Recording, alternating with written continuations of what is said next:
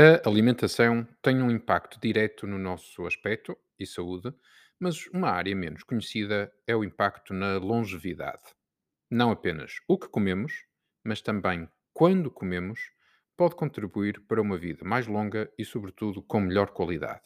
Acrescentar anos à vida e acrescentar vida aos anos.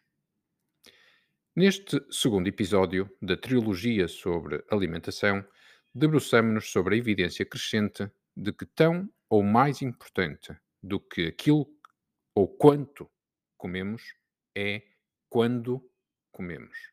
O jejum intermitente, ou comer numa janela temporal restrita, é uma consequência natural de reduzir a dependência das fontes de energia fácil, mas de pouca duração, dos hidratos de carbono e açúcares. Comer frequentemente significa que o organismo está continuamente em stress digestivo. Pelo contrário, introduzir períodos de restrição calórica pode contribuir para maior atenção mental, resistência física, dormir melhor e maior longevidade.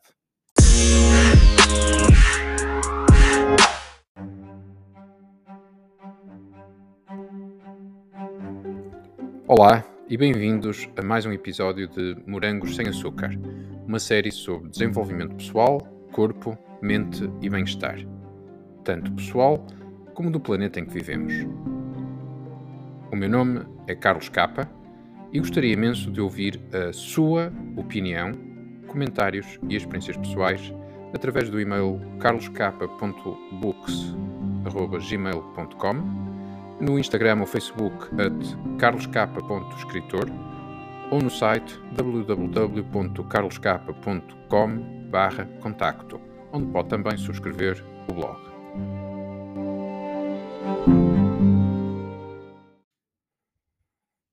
Todos conhecemos os aspectos base da saúde e bem-estar. Exercício físico, não fumar, dormir bem, alimentação saudável e gerir o stress. Os primeiros dois são relativamente óbvios e consensuais. Mais exercício físico é, em geral, bom, qualquer que seja. Correr, caminhar, bicicleta, nadar, ténis, eh, pilates, não interessa, mexa-se. Quanto ao tabaco, a resposta também é simples: não. Mas os outros pilares do bem-estar são bem mais difíceis de gerir.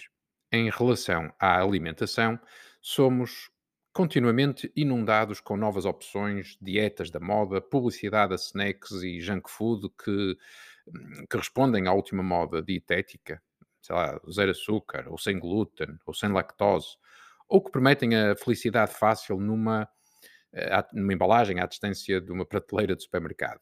A cada nova moda dietética, a, a indústria alimentar responde com novas soluções, sem isto ou sem aquilo, mas com os mesmos lixos, até outra moda surgir. E assim o consumidor vai saltando de moda em moda sem nunca atingir os seus objetivos. Precisamos, por isso, de, eh, enfim, de princípios fortes e simples, eh, de rotinas, eh, que nos permitam sair fora do ruído do marketing, que nos permitam fazer as nossas próprias escolhas. A solução, teoricamente, é, é, é muito simples comer pouco, evitar alimentos processados, optando por comida natural, que, eh, enfim, pelo menos teoricamente, poderíamos caçar, pescar ou, ou colher. Parece, parece simples, um, só que não é.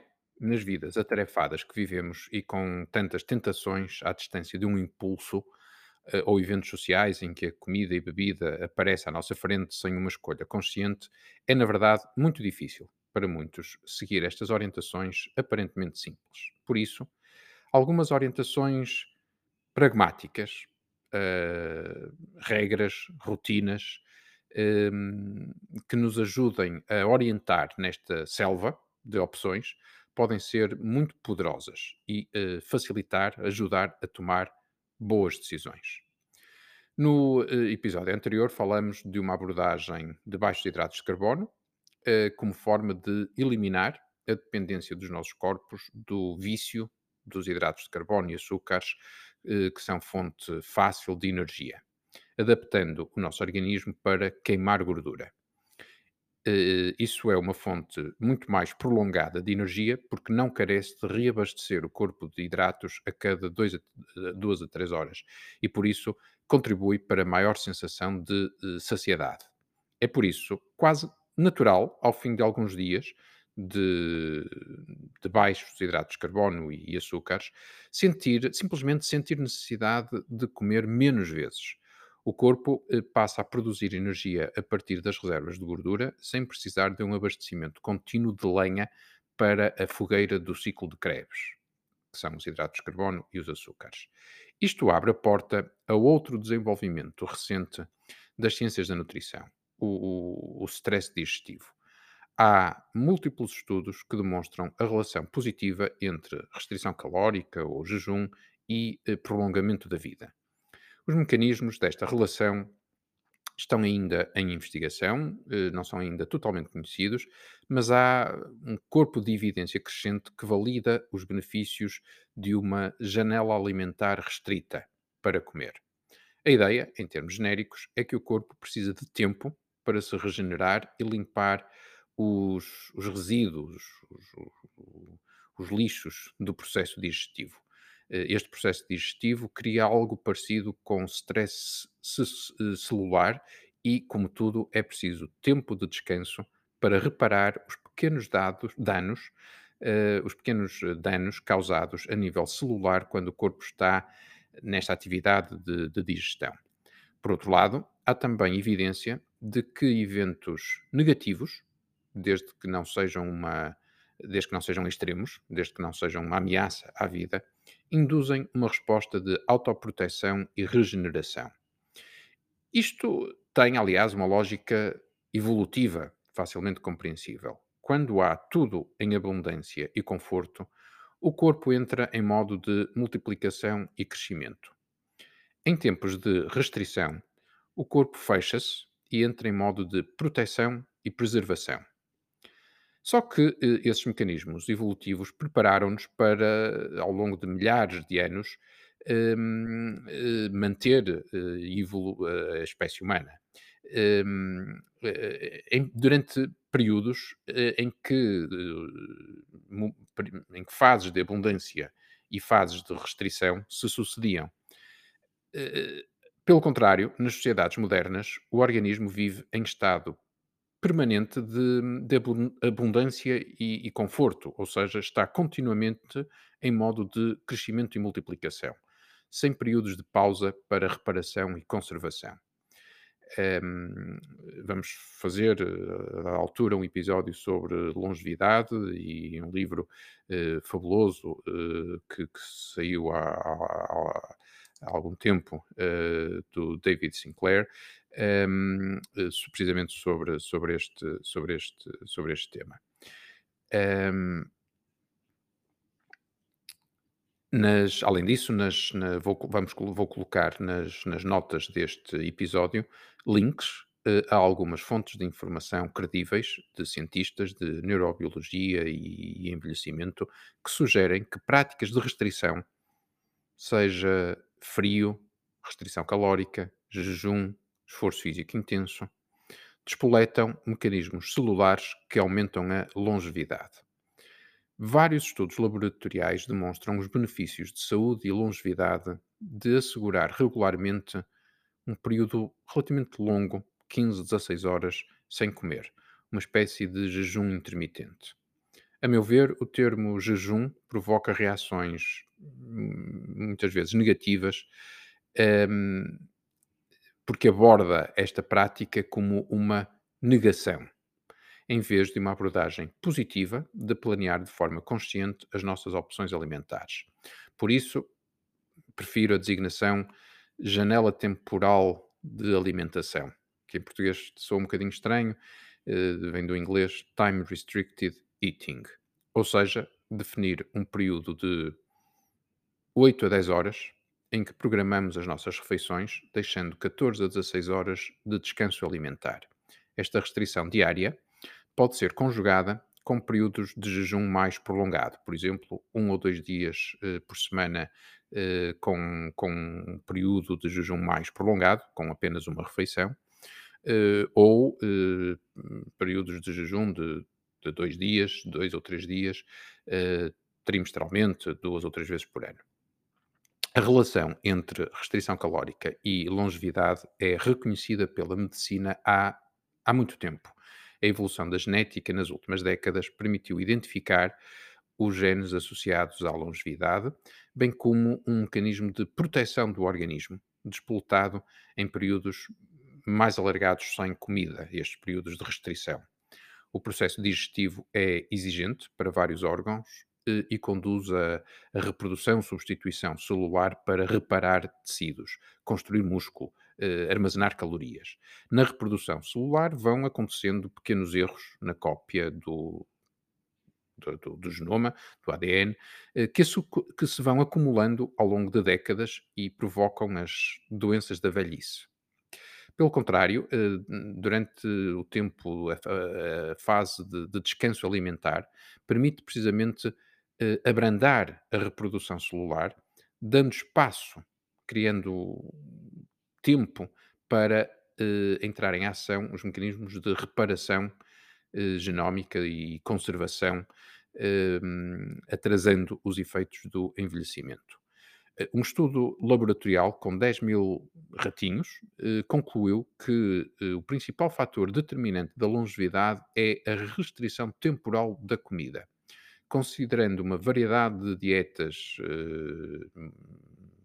alargada e, e, e diferentes estilos de alimentação, o grupo com maior longevidade foi o que tinha alimento disponível apenas uma hora por dia, independentemente do tipo de dietas. Ou seja, uh, não interessa tanto o que comemos ou quanto comemos, mas sim quando comemos.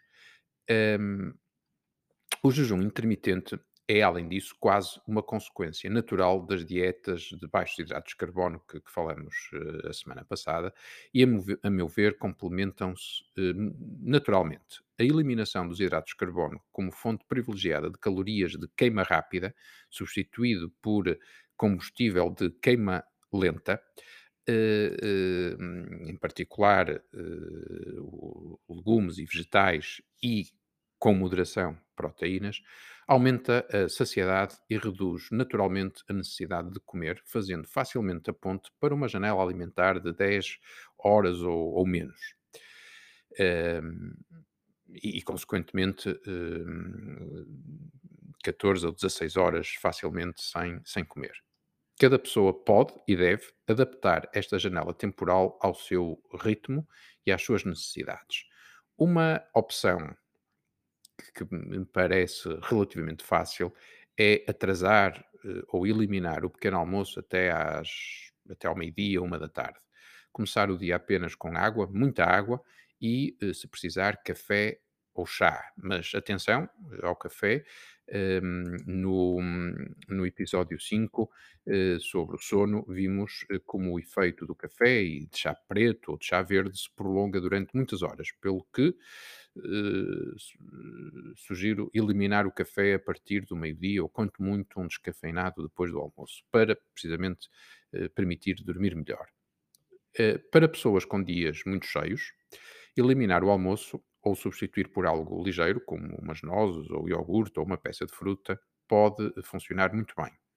Outra hipótese é antecipar o jantar de forma a terminar antes das 6 da tarde, fazendo uma janela eh, de comida, de alimentação, das 10 da manhã às 6 da tarde. Eh, o que, além disso, pode contribuir para facilitar o sono. Antecipar o jantar pode contribuir para, uh, para facilitar o sono. No entanto, costumes sociais ou horários de trabalho podem tornar esta opção impraticável, sobretudo porque nas culturas mediterrânicas o jantar é o tempo de convívio social e com a família, o que é, obviamente, crucial.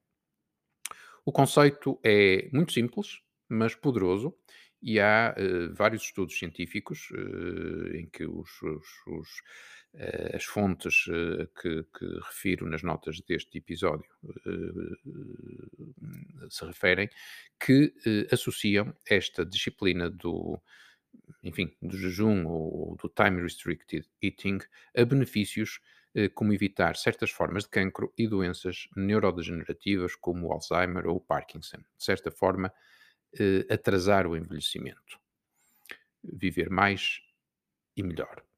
Deixem-me sublinhar que este conceito de janela temporal restrita para comer é, hum, é diferente da lógica normal do jejum. Eh, começa a haver eh, nos social media eh, tendências para, para seguir dois, três, cinco dias de jejum. Reconheço que fazer uma desintoxicação duas ou três vezes por ano, com alguns dias de jejum, com, apenas com água, café, chás e eventualmente umas nozes, eh, pode ter eh, importantes benefícios, mas funciona com algumas pessoas, não funcionará com outras, eh, e para mim, pelo menos até este momento, dois ou três dias seguidos de jejum não, não funciona. Já o time restricted eating de, de, de, de 16 horas sem comer por dia, consegue, consigo gerir facilmente. Um, contudo, ou por isso mesmo, sou bastante cético em relação a intercalar práticas de fome durante a semana com orgias alimentares ao fim de semana. Um, isso induz uma montanha russa de insulina e stress alimentar que é exatamente oposta ao que se pretende com a adoção de práticas alimentares continuadas, de longo prazo integradas na nossa rotina. Uma nota eh, também muito importante que não podemos deixar de enfatizar: os corpos e ciclos das mulheres são diferentes dos homens. Após a menopausa, a gestão deste jejum intermitente pode ser feito de forma mais ou menos semelhante entre homens e mulheres. Mas antes da menopausa, as mulheres devem respeitar e aproveitar os ciclos do seu corpo eh, gerindo de forma ativa os ciclos de energia. Por exemplo, no início de um ciclo menstrual, em que tendencialmente tem mais energia, pode ser uma boa altura para alargar a janela temporal sem comida. Enquanto que na segunda parte do ciclo pode ser sensato reduzir, ou pode, pode sentir necessidade de reduzir as horas de jejum para evitar emoções negativas nos dias imediatamente antes da menstruação, em que o corpo está já naturalmente numa fase de maior stress, pode até ser preferível regressar a uma janela mais alargada uh, de, de, alimentação. Por outro lado, um, parece-me desnecessário e com riscos que não podemos ainda afastar uh, de deixar crianças e adolescentes adotar estas práticas, seja uh, os, os, os baixos hidratos de carbono, Uh, uh, e, sobretudo, o jejum intermitente. Embora a consciência e educação de uma alimentação limpa deva começar desde cedo, uh, penso que a adolescência é uma fase conturbada, com várias pressões psicológicas e hormonais, pelo que importa experimentar coisas muito novas, evitar riscos de despoltar distúrbios alimentares como anorexia ou bulimia. Ehm, e recomendaria estas práticas apenas em casos de obesidade infantil e apenas acompanhadas por eh, médicos endocrinologistas ou nutricionistas. Uma questão final: por onde devemos começar? Uh, pela, pelas dietas uh, de baixo teor de, de, de, hidro, de, hidratos de carbono ou uh, por estas práticas de time restricted eating. Um, na minha opinião, passar de, de low carb uh, e passado uma ou duas semanas começar a restringir a janela temporal de alimentação uh, eh, parece mais natural.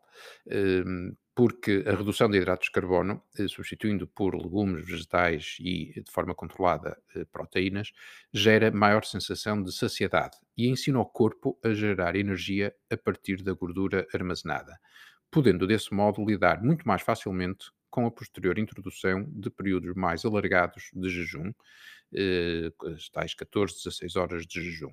Pelo contrário, se começarmos com restrição temporal numa fase em que o nosso corpo ainda está viciado em hidratos de carbono e açúcares, eh, vamos inundar o cérebro com mensagens de fome a cada 3 ou 4 horas. E, e a tentação de atacar um snack pode ser insustentável. Ou, ou, então chegar à refeição com uma sensação de, de desespero tal que acabamos por nos eh, inundar de comida de compensação e fazer más escolhas, hidratos, açúcares, bebidas doces. Um, portanto, a meu ver, é preferível começar com a redução dos hidratos de carbono uh, e, e, posteriormente, quando o corpo já estiver habituado um, a produzir energia uh, de fontes uh, energéticas menos fáceis, então introduzir e, como tal, aumentar a sensação de saciedade um, e de resistência e, e, só então introduzir uh, as práticas de uh, jejum intermitente. Por fim, uh, os hábitos de vida que temos vindo a falar têm um efeito sinérgico de reforço mútuo. Dormir bem emite leptina, aumentando a sensação de saciedade e reduzindo a percepção psicológica de, de fome. O exercício físico ajuda a dormir melhor e aumenta o dispêndio calórico o, o, o, exercício também aumenta o impacto do jejum intermitente porque ativa o processo de autofagia das células, ou seja, de limpeza, enfim, do lixo celular, eh, se quisermos de forma simplificada, com menos horas de jejum, ou seja, a conjugação de jejum intermitente com exercício físico eh, ativa este processo de autofagia, de, de, limpeza, com menos horas de jejum e, portanto, intensifica o, o seu efeito. Um, e pronto, uh, o, o, próximo episódio, uh, que será o final desta trilogia sobre alimentação, uh, será sobre um campo relativamente novo de nutrição e psicologia, analisando a relação entre certos alimentos e o bem-estar da mente e funcionamento cerebral.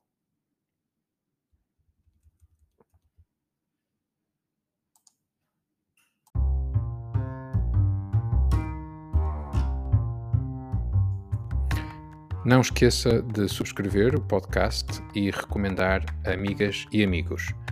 Podem ver mais informação e outras publicações no site www.carloscapa.com e subscrever o blog.